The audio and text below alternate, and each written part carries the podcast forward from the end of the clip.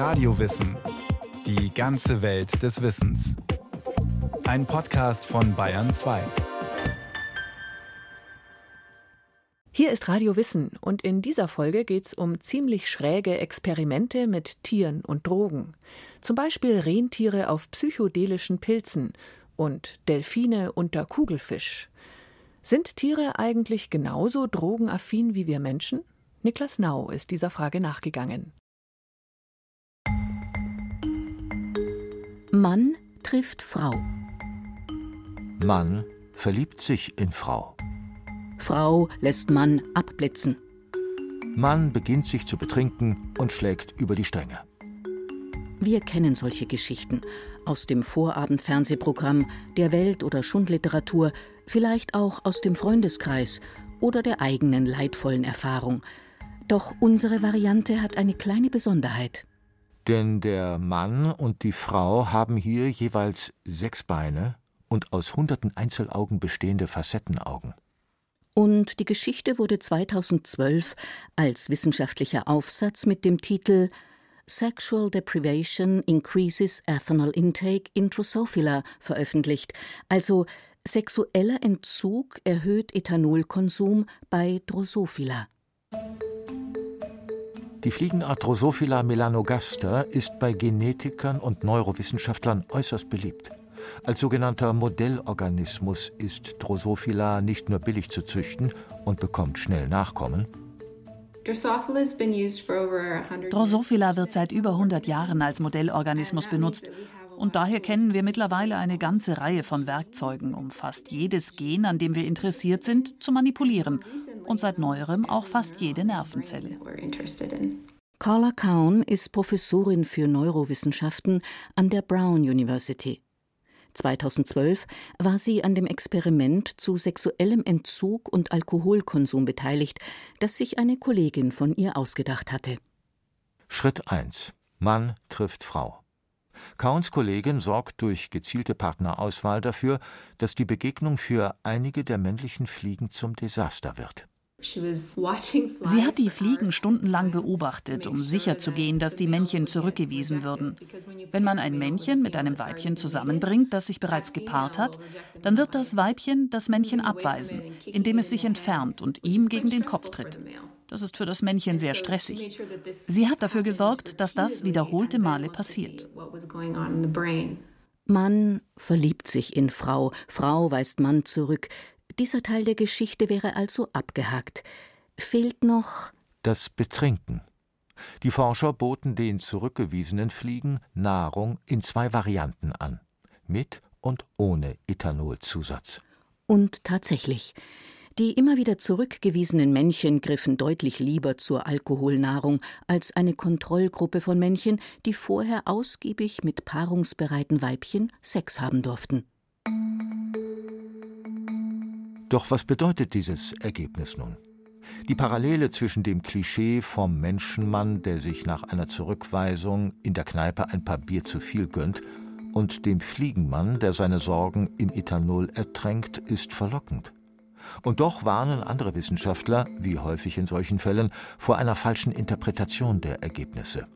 Vor einer sogenannten Anthropomorphisierung, also Tieren menschliche Eigenschaften und Gedanken zu unterstellen. Was passiert, wenn Tiere Alkohol oder andere Drogen nehmen? Wollen sie abschalten? Spirituelle Erfahrungen machen? Wie oft kommt das überhaupt vor?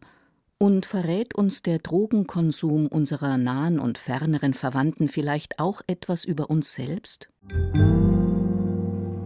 Tieren Drogen zu verabreichen und ihre Reaktionen zu beobachten, eine Idee, auf die der Mensch schon früh gekommen ist. Auch wenn diese Geschichte eher ins Reich der Legenden gehören mag, schon der antike Philosoph Chrysippus soll, als er einen Esel beim Fressen von Feigen beobachtete, ausgerufen haben, man möge dem Tier doch Wein geben, um die Früchte herunterzuspülen, und daraufhin von einem so heftigen Lachanfall gepackt worden sein, dass er starb. Das Lachen mag vielen Menschen allerdings bei den frühen Experimenten vergehen, die Forscher an Tieren durchführen, als ethische Standards noch wenig etabliert sind. 1962 injizieren Wissenschaftler der Universität von Oklahoma dem asiatischen Elefantenbullen Tusco eine so massive Dosis des Halluzinogens Lysaxsäure-Diethylamid, kurz LSD, dass er kurz darauf zusammenbricht. Die Forscher spritzen ihm weitere Medikamente als Gegenmittel. Und Tusco stirbt. Trotz solcher Fehlschläge und einiger bizarrer, ethisch höchst fragwürdiger Experimente auch das Wissen darum, wie Drogen auf Tiere wirken, wächst.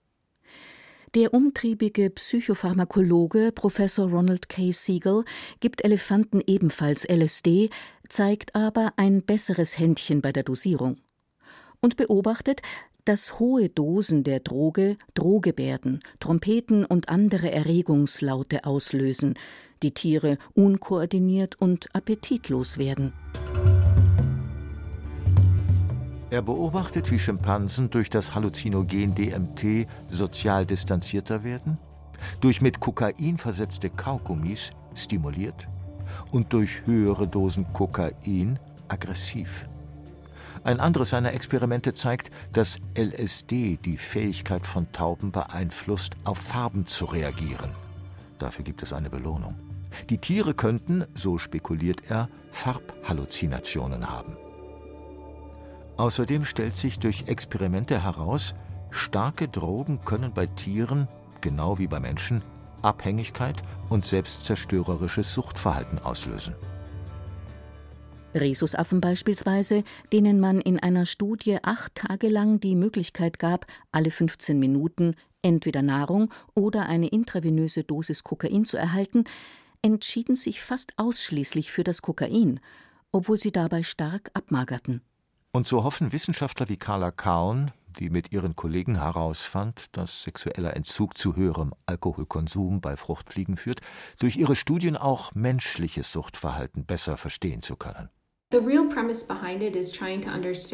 Was dahinter steckt, ist der Versuch zu verstehen, wie Abhängigkeit und Alkoholmissbrauch durch die Lebenserfahrungen, die wir machen, beeinflusst werden. Nicht jeder, der Alkohol trinkt, wird abhängig. Also warum werden manche Menschen Alkoholiker und andere nicht? Ein Teil der Antwort aus der Forschung deutet darauf hin, dass Stress in der Kindheit und anderer Stress eine Rolle spielen kann.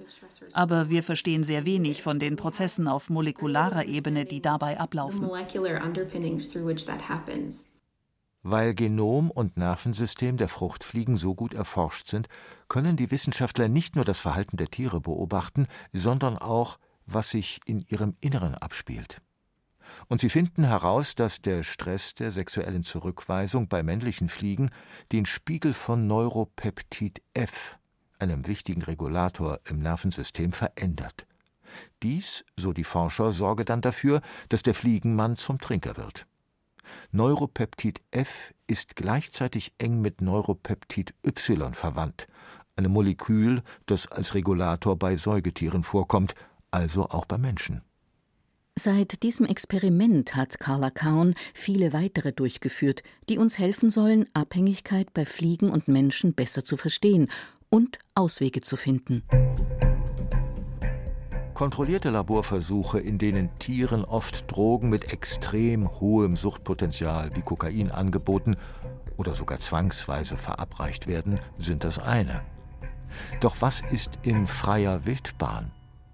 Das Angebot an Substanzen ist zwar reichhaltig. Cannabis, Kokain, Opium, viele unserer bekanntesten Drogen haben zumindest ihre Basis in natürlich vorkommenden Stoffen. Allerdings ist die Potenz vieler Stoffe in ihrer in der Natur auffindbaren Form oft deutlich geringer. Wie sehr macht die Dosis hier das Gift? Das wird etwa diskutiert, wenn es um einen alten Bekannten aus der tierischen Drogenszene geht, den Elefanten. 1974 kommt der Dokumentarfilm die lustige Welt der Tiere ins Kino, der das scheinbar oft verblüffend menschenähnliche Verhalten der afrikanischen Tierwelt zeigt. In einer berühmten Sequenz fressen eine ganze Reihe von Tieren die am Boden liegenden, gärenden Früchte des Marulla-Baumes, bis sie betrunken durch die Gegend zu torkeln scheinen und schließlich ihren Rausch ausschlafen müssen. Mit dabei die Elefanten. Was der Film zeigt, deckt sich mit Berichten des französischen Reisenden, Naturalisten und Jägers Adolphe Delegorgue. Dieser hatte schon im 19. Jahrhundert berichtet, die grauen Riesen würden sich an gärenden Früchten berauschen. Und doch taucht schnell die Frage auf, ob die Macher von Die lustige Welt der Tiere nicht an der ein oder anderen Stelle etwas nachgeholfen haben, um die Geschichte vom großen Besäufnis am Marula-Baum zu inszenieren. 2006 veröffentlichen Forscher der Universität Bristol Berechnungen, dass es für die tonnenschweren Dickhäuter wahrscheinlich unmöglich sei, genügend der ja nur gering alkoholhaltigen Früchte zu sich zu nehmen, um betrunken zu werden. Vermutlich, schreiben die Wissenschaftler, sei das Problem wieder einmal die Anthropomorphisierung, dass wir Menschen das Verhalten von Elefanten fälschlicherweise wie unser eigenes interpretieren wollen. Die Geschichte vom Marula-Besäufnis der Elefanten scheint beerdigt bis in das Jahr 2020. Denn da veröffentlichen andere Forscher ihre Analyse von Stellen im Genom verschiedener Säugetiere, die eine Rolle beim Alkoholabbau spielen, und kommen zu dem Ergebnis, Elefanten können Alkohol nur deutlich langsamer abbauen als etwa Menschen, und der vermeintliche Mythos von Marulla beseelten Elefanten könnte sich somit auch gut als wahr herausstellen. Für die 2014 erschienene BBC-Serie Dolphins Spy in the Pot, also Delfine, der Spion in der Delfinschule, setzten die Filmemacher auch eine ganze Reihe ferngesteuerter Spy Creatures ein. Mit Kameras ausgestattete ferngesteuerte Spione. Zum Beispiel Spy Turtle, eine robotische Meeresschildkröte. So erklärt Serienproduzent und Zoologe Robert Pilley, habe man es geschafft, den Delfinen nahezukommen, ohne ihr natürliches Verhalten besonders zu beeinträchtigen und damit viele vorher nicht bekannte Verhaltensweisen filmen können. Fünf Monate lang filmt die Crew in Mosambik und beobachtet eines Tages eine kuriose Szene. Etwa ein halbes Dutzend Delfine schwammen an der Oberfläche. Und das mussten wir und die Kameraspione natürlich genauer unter die Lupe nehmen. Die Delfine trieben einfach unter der Wasseroberfläche und waren von einem Objekt fasziniert. Wir waren erst nicht sicher, was es war, und realisierten bei genauerem Hinsehen dann, dass es ein Kugelfisch war. Und diese neugierigen, klugen Tiere waren wahnsinnig interessiert an dem Kugelfisch. Wir fragten uns, schauen sie ihn einfach nur an. Aber dann sahen wir, dass sie ihn in ihren Schnabel nahmen, ganz behutsam, wie ein Hund einen Tennisball in den Mund nimmt. Sie waren extrem vorsichtig damit, und wir dachten uns, wie kann das sein? Der Kugelfisch ist bekannt dafür, hochgiftig zu sein. Er produziert Tetrodotoxin, ein starkes Nervengift. Und diese Delfine scheinen einfach auf dem Fisch herumzukauen. Was machen die? Sind die verrückt? Uh, yet here we've got these dolphins apparently mouthing it. What are they doing? Are they insane? In Japan ist Fugu, speziell zubereiteter Kugelfisch, eine Spezialität, die allerdings nur von speziell ausgebildeten Köchen zubereitet werden darf, denn ein Fehler bei der Entfernung der giftigen Körperteile könnte dem Gast leicht das Leben kosten. Fugu ist ein Statussymbol und soll angeblich, wenn die Zubereitung stimmt, durch Giftrückstände ein leichtes Bitzeln im Mund und Benommenheit auslösen. Das bringt das Team von Dolphins Spy in the Pot zu einer Vermutung. Spielen Sie tatsächlich mit der Möglichkeit, sich zu vergiften? Wissen Sie, dass Sie den Kugelfisch ganz zart zusammendrücken können, um eine Kleinstdosis dieses Gifts freizusetzen, sodass Sie das Bitzeln spüren können, aber nicht sterben? Auf einmal eröffnete sich also diese Möglichkeit. War das tatsächlich bewusster Drogenkonsum? Oder waren Sie nur neugierig auf dieses seltsame, weiche Objekt? Nach Ausstrahlung der Episode sind nicht alle Beobachter überzeugt, dass die Delfine wirklich versuchen, auf Kosten des Kugelfischs Hai zu werden. Auch Produzent Robert Pilley gibt zu bedenken, wir werden nie zu 100% sicher sein können, dass das, was wir beobachtet haben, Drogengebrauch war. Als Wissenschaftler und Zoologe muss ich immer vorsichtig sein. Um zu einem wissenschaftlichen Ergebnis zu kommen, muss man testen, testen, testen. Man muss fair und immer wieder testen, um etwas zu beweisen und mehr als nur eine Anekdote zu haben. Wir haben dieses Verhalten bei den Delfinen in fünf Monaten nur einmal beobachtet.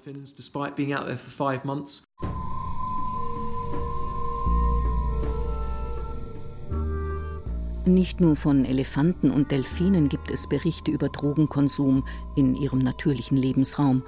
Rentiere, so heißt es immer wieder, sollen eine ausgesprochene Vorliebe für den roten, weiß getupften Fliegenpilz Amanita muscaria haben. Welche Wirkung die Pilze auf die Tiere haben, ist nicht klar. Doch Schamanen sollen die gleichen Pilze wegen ihrer halluzinogenen Wirkung zu sich nehmen. Und zwar nicht nur, indem sie sie direkt konsumieren, sondern auch, indem sie den Urin ihrer pilzfressenden Rentiere trinken.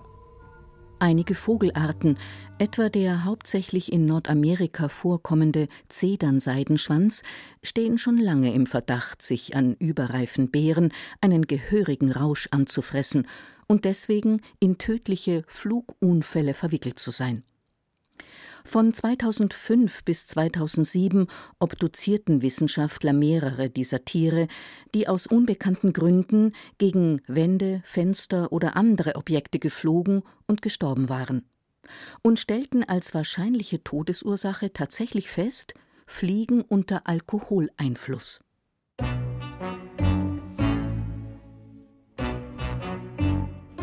Anekdoten von scheinbar berauschten Tieren begegnet man überall. Das Foto des angeblich betrunkenen Elchs, der sich im Apfelbaum eines schwedischen Vorgartens verheddert hat und von der Feuerwehr befreit werden muss. Die Generalstaatsanwältin Tasmaniens, die sich, laut Zeitungsartikeln, darüber beklagt, dass Wallabies die Mondfelder des Landes plündern und dann im Opiumrausch im Kreis herumhüpfen würden oder die Lemuren, die beobachtet und gefilmt werden, als sie auf giftigen Tausendfüßlern herumkauen und sie herunterschlucken und dabei etwas weggetreten wirken. Und doch ist in vielen Fällen nicht klar, welche Wirkung die Substanzen auf Tiere haben und auch nicht, ob der Rausch absichtlich herbeigeführt, er ein erwünschter oder auch unerwünschter Nebeneffekt ist. Alkohol etwa ist nicht nur ein Rauschmittel, sondern auch ein hervorragender Kalorienlieferant. Einige Tierarten, darunter auch der Mensch, haben in ihrer Evolution Enzyme entwickelt, um diese Kalorien effizient verwerten zu können. Und die Lemuren, die auf Tausendfüßlern herumkauen, erzeugen dabei ein Gemisch, das sie sich anschließend in ihre Genital- und Analregion schmieren, vermutlich um Parasiten loszuwerden. Doch Robert K. Siegel, der in seinem Buch Rauschdrogen, Sehnsucht nach dem künstlichen Paradies viele ähnliche Beispiele zusammengetragen hat und seine eigenen Experimente an Tieren beschreibt, stellt die Hypothese auf, in allen Tieren sei ein natürlicher vierter Trieb angelegt, der Drang nach Rausch. Und obwohl Tiere in freier Wildbahn grundsätzlich sehr vorsichtig bei der Nahrungsauswahl seien um den Konsum giftiger und schädlicher Substanzen zu vermeiden, einmal auf den Geschmack gekommen, könne dieser vierte Trieb nach erneutem Rausch so stark sein wie unser Drang nach Wasser, Nahrung oder Sex. Die Primatenforscherin Professorin Barbara Fruth beobachtet Bonobos in freier Wildbahn. Sie konnte Suchtverhalten bei den Affen bisher nicht erkennen, im Gegenteil. Geringe Alkoholmengen würden die Tiere zwar mit der Nahrung zu sich nehmen, zu stark gärende Früchte aber links liegen lassen. Ich kann mir vorstellen, aus evolutionärer Hinsicht, dass das sehr nachteilhaft wäre, wenn Bonobos sich da ständig einen antrinken würden, sage ich mal. Man darf ja nicht vergessen, dass die unter Umweltbedingungen leben, wo sie sehr aufmerksam sein müssen. Sie haben ja natürliche Feinde, sie hangeln sich durch Bäume, klettern sehr viel mit all den Verzögerungen mentaler und physischer Art, die wir ja haben, wenn wir Alkohol genießen, würden diese Tiere doch relativ schnell eliminiert werden. Was sie allerdings beobachten kann, ist, dass die Tiere Drogen in dem Sinne nutzen, in dem das auch der Mensch tut, als Medizin. Wovon wir schon ausgehen, ist, dass wenn ein Tier krank ist, es natürlich ein anderes Geschmacksempfinden hat und dann so ein Appetenzverhalten entwickelt, wo es dann eben Pflanzen mit zum Beispiel besonderen Bitterstoffen sich sucht. Das ist nichts, was jetzt in Richtung High werden oder so geht, aber es ist etwas, was dann natürlich vom System belohnt wird, vom Körper, weil eventuell damit eben dann auch Pflanzen gesucht und gefressen werden, die, ich sage jetzt mal, eine Magenverstimmung, eine Darmverstimmung oder so kurieren helfen. Und da gibt es schon durchaus Evidenz, dass kranke Tiere sich bestimmte Dinge suchen. Rhesusaffen mit Kokainabhängigkeit, Delfine auf Kugelfischgift, saufende Fruchtfliegen. Eines scheint klar.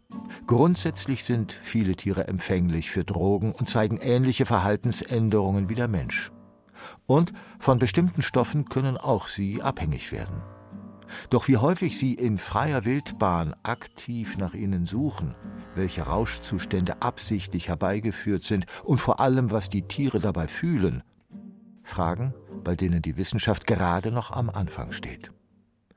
Und doch zeichnet sich für den Zoologen und Filmproduzenten Robert Pilley ein spannender Trend ab. Eine für mich wunderbare Entwicklung der letzten etwa 20 Jahre, sowohl als Zoologe als auch als Filmemacher, ist, dass wir uns langsam von unserem Begriff der Anthropomorphisierung entfernen.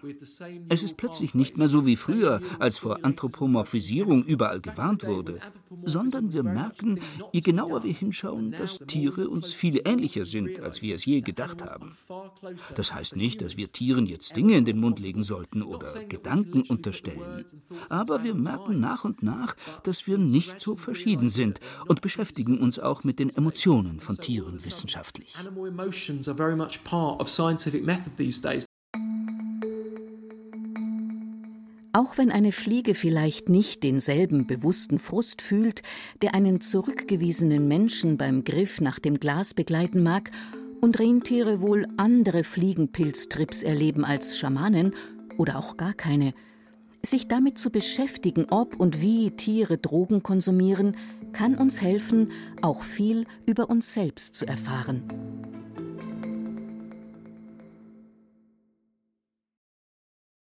Das war Radio Wissen, ein Podcast von Bayern 2. Autor dieser Folge Niklas Nau, Regie führte Sabine Kienhöfer. Es sprachen Ruth Geiersberger, Andreas Neumann, Kia Arnzen und Peter Weiß. Technik Monika Xenger, Redaktion Bernhard Kastner. Wenn Sie keine Folge mehr verpassen wollen, abonnieren Sie Radio Wissen unter bayern2.de slash podcast und überall, wo es Podcasts gibt.